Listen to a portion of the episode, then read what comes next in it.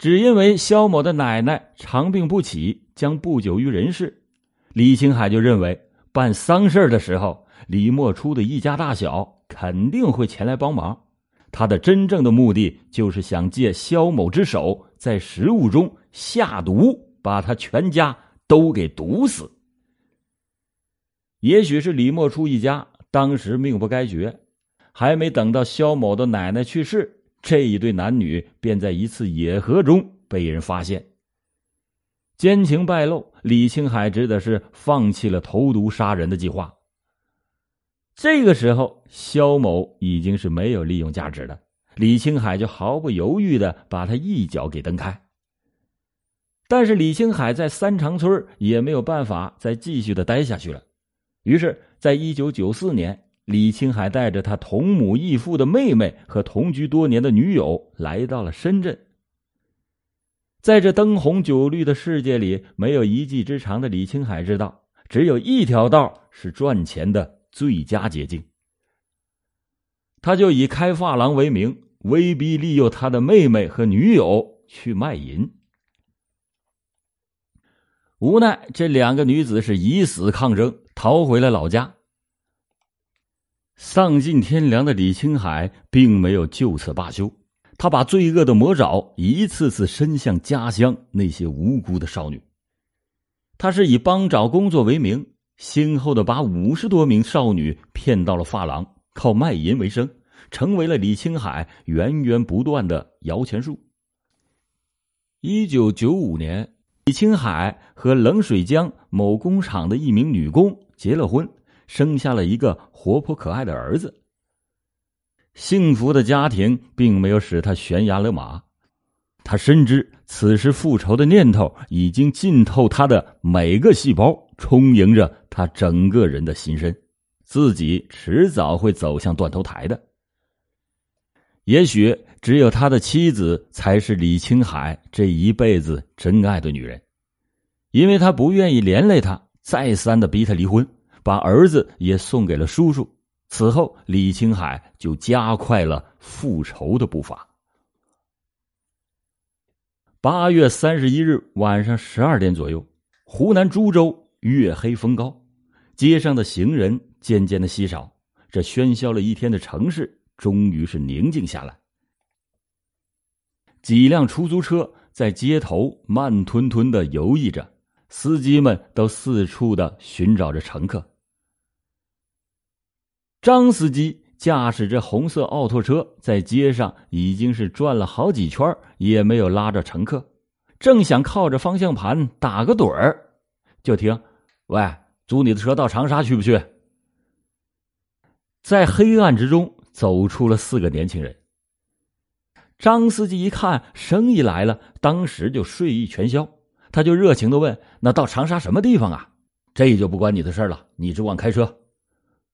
四位年轻人极不耐烦的回答着，司机这才认真的看了他们一眼，一胖三瘦，胖子打着赤膊，脖子上还戴着一根偌大的金项链，在微弱的路灯下熠熠的发着光。见这四个操着外地口音的青年男子面貌狰狞，形迹可疑，张司机对这笔本是十分难得的生意，当时就不感了兴趣。按照株洲市的规定，出租车司机晚上如果要出城的话，那需要到公安部门登记，希望借此把他们吓跑。胖子见司机这么一说，就连忙改口说：“那就到市中心吧。”这样，四个人就匆匆的爬上了出租车。很快，一百米开外的地方，“警务站”几个大字在霓虹灯的映照下时隐时现。张司机就趁四个人还没坐稳，把车一拐，就停在了警务站，朝着执勤的警务站站长尤正兴使了个眼色。尤正兴是心领神会，张司机的猜测果然没有错，车上的这四位年轻人。正是新少八三幺特大抢劫杀人案的恶魔李青海、帮凶李洪成、钟高才和梁在喜。他们在三长村行凶作恶以后，脱下了血衣，洗去脸上和手上的血迹，趁着夜色步行到了二零七国道的财西地段，拦了一辆微型车，逃到了涟源，再从涟源租了一辆桑塔纳轿车，来到了株洲，准备从株洲再转长沙。李青海认为，采取这种分段逃匿的方式，既可以转移视线，又可以逃避警方的追捕。就在李青海正在思考下一步逃匿方案的时候，奥拓车突然就停了下来，灯光闪亮处。警务站几个大字赫然入目。李青海有几分意外，但是并没有太惊慌。他朝梁在喜努了一下嘴儿，示意他进站去登记。眼见着梁在喜走进了值班室，李青海有点坐立不安，他就从车上下来，四下的张望。李洪成他们也跟着他下了车。尤正兴仔细看了梁在喜递给他写着“香香高志桥”字样的身份证，就朝着战友李显忠说：“显忠，身份证上的照片好胖啊，这个人却那么瘦，这明显是假的。现在全国都在搞网上追逃，咱们查紧点，再喊个人进来问问。”李显忠就走出了警务站，对着他们说：“你们也进去登记一下。”但是剩下的三个人谁都不愿意再进去，他们就说：“去一个不就行了吗？”不行，都得登记。李显忠就拉起挨家站着的李洪成，就要往执勤室走。李洪成就挣扎着，只听“啪”的一声，一串钥匙掉在了地上。李显忠弯腰去捡，正要直起腰来之际，一支冰冷的手枪对准了他的太阳穴，咔的一声，扳机扣动了。李显忠就下意识的闭上了眼睛，顿时只觉得是大脑里一片空白。但是万幸，枪没响，子弹卡壳了，李显忠是毫发无损。逃脱了劫难的李显忠大声的喊：“他们有枪！”正在四下张望的李青海一听喊声，于是就拔出了手枪，和钟高才、李洪成一起冲进了警务站。此时，尤正兴已经有了警觉，从椅子上嗖的站了起来，准备取枪。没想到李青海很快进了门，甩手就是一枪。尤正兴把头一低，子弹“呼”的一声穿过了他的肩骨，一阵钻心的疼痛袭来，他就无力的松开了已经抓住了歹徒的手。四个人就趁乱匆匆的逃离了警务站。闯关袭警的帮凶李洪成、钟高才、梁在喜又是何许人也呢？他们正是李青海重金收买的铁杆党羽。一九九六年，赚足了不义之财的李青海携带着巨款来到了冷水江，和被称为当地一霸的烂仔肖丽华合伙开了一家电器专营店，字号为吉安工程工贸公司。并且在新化和冷水江两家信用社骗取了贷款十六万元。几个月下来，公司并没有向他们取那个好听的名字“又吉又安”，因为两个人都不是做正经生意的料，互相猜忌着，勾心斗角。仅仅的四个月，公司就关门大吉。这一来不打紧，旧仇未报，又添新恨。双方都互相扬言要搞掉对方。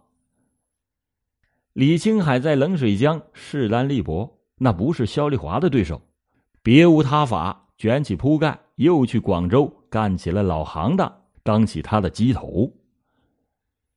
因为肖丽华事件，李青海开始有意识的网络党羽，以便先发制人。于是他就大把大把的挥霍着聚敛的不义之财。重金收买着喽啰。李青海第一个看中的就是外号“小寡头”的李洪成。两岁那年，李洪成的母亲就抛下他和别人私奔了。十五岁那年，他带着满腔的希望，费尽周折的找到了母亲，可迎接他的是母亲的绝情。自此，李洪成就对生活失去了希望和信心。就在此时。同病相怜的李青海找上了他，供他吃，供他穿，给他大把大把的花钱。李洪成则是感动不已，就成了李青海麾下一员，并且认李青海为教父。相继，烂豆子徐建成、劳改释放人员梁在喜、烂仔钟高才，还有药颠子李军，很快就成了他的得力干将。一九九七年下半年，李青海把老巢挪到了上海，开辟新的卖淫场所。一九八八年初，他在连源出高价请人做了两把钢珠枪。然后又在邵阳以五千元的价格买了一把仿六四手枪和十二把砍刀。一九九九年春节以后，他又通过别人在四川铜仁买了两支仿六四手枪，把所有的爪牙全部武装起来。一九九七年，李青海开始了又一次复仇的大行动。他来到了深圳，谎称是一名顾客。把肖丽华的嫂子给约了出来，并且用刀子把她的脸划得稀烂。一九九八年十月三十日的晚上，李青海远在上海，遥控着李洪成、徐建成等人，把肖丽华的哥哥肖香华砍成了重伤。一九九九年二月二十八日，李青海得知到肖丽华在涟源市活动的确切消息以后。特地的从上海赶到了涟源，纠集了当地十多名流氓，把肖丽华砍成了残废。一九九九年七月十五日，李青海指使李洪成把红岩煤矿张某的女儿骗到了上海卖淫。同伙的徐建成和张某一向是称兄道弟，他就提出了反对的意见，但又深知李青海是说一不二，手下无情。他连自己的妹妹也都要逼良为娼，于是他只得暗中打电话把内幕告诉了张某。张某的女儿知道内情以后，不愿意跟随李洪成来到上海。李洪成当然明白是徐建成背后做了手脚，于是就向李青海告了一状。徐建成本来是李青海手下的一名得力干将，受李青海的指使。参与过好几次复仇的行动，但也许是徐建成良知还没有完全的泯灭，每次都是手下留情。李青海呢，就嫌他心太软，而且很不满意。此时又看到徐建成有意的毁了他的好事，不仅是勃然大怒，把他骂了一个狗血喷头。徐建成就一气之下，携带着一支仿六四手枪。离开了上海，这一去半个月，杳无音信。内部出现了异己，这还了得？李青海最恨背叛他的人。八月四日，他从上海打电话给钟高才、梁在喜，指使他们俩给徐建成来一点颜色看看。就在当天晚上，钟高才、梁在喜各自拿了一把牛耳尖刀，窜到了平上镇虎寨村。见徐建成不在家，就把他的妻子钟某连砍了十多刀之后扬长而去。昔日的伙伴，今日的仇人。随即，李青海又电告徐建成的家人，要徐建成回头是岸，否则结果会比他的妻子更难看。此时此刻，徐建成总算看透了李青海丑恶嘴脸和歹毒的心肠。已经是走投无路的徐建成向公安机关投案自首，并且提供了李青海等人在上海的有关情况。九月一日凌晨一时，株洲田龙警务站。此时，株洲警方还不知道这伙闯关袭警的歹徒六个小时之前在新邵犯下了滔天大罪。可李青海一伙是做贼心虚，一见盘查便露出了凶相，开枪打伤了尤正兴以后，四个人是一路狂奔。跑在前面的李青海和钟高才截住了一辆两轮摩托车，用枪逼住了开车的人，往田心车站方向驶去。跑在后面的李洪成和梁在喜也截住了一辆出租摩托车，司机问到哪儿去？李洪成说：“随便，只要是离开这里就行，越远越好。”趴趴车的司机回头望了一眼惊魂未定的李洪成和梁在喜。午夜的枪声惊动了株洲警方，公安局长迅速的调集了六百多名警力上路设卡，同时记录犯罪嫌疑人年龄、特征等情况的资料迅速的就传到了各个岗亭哨卡。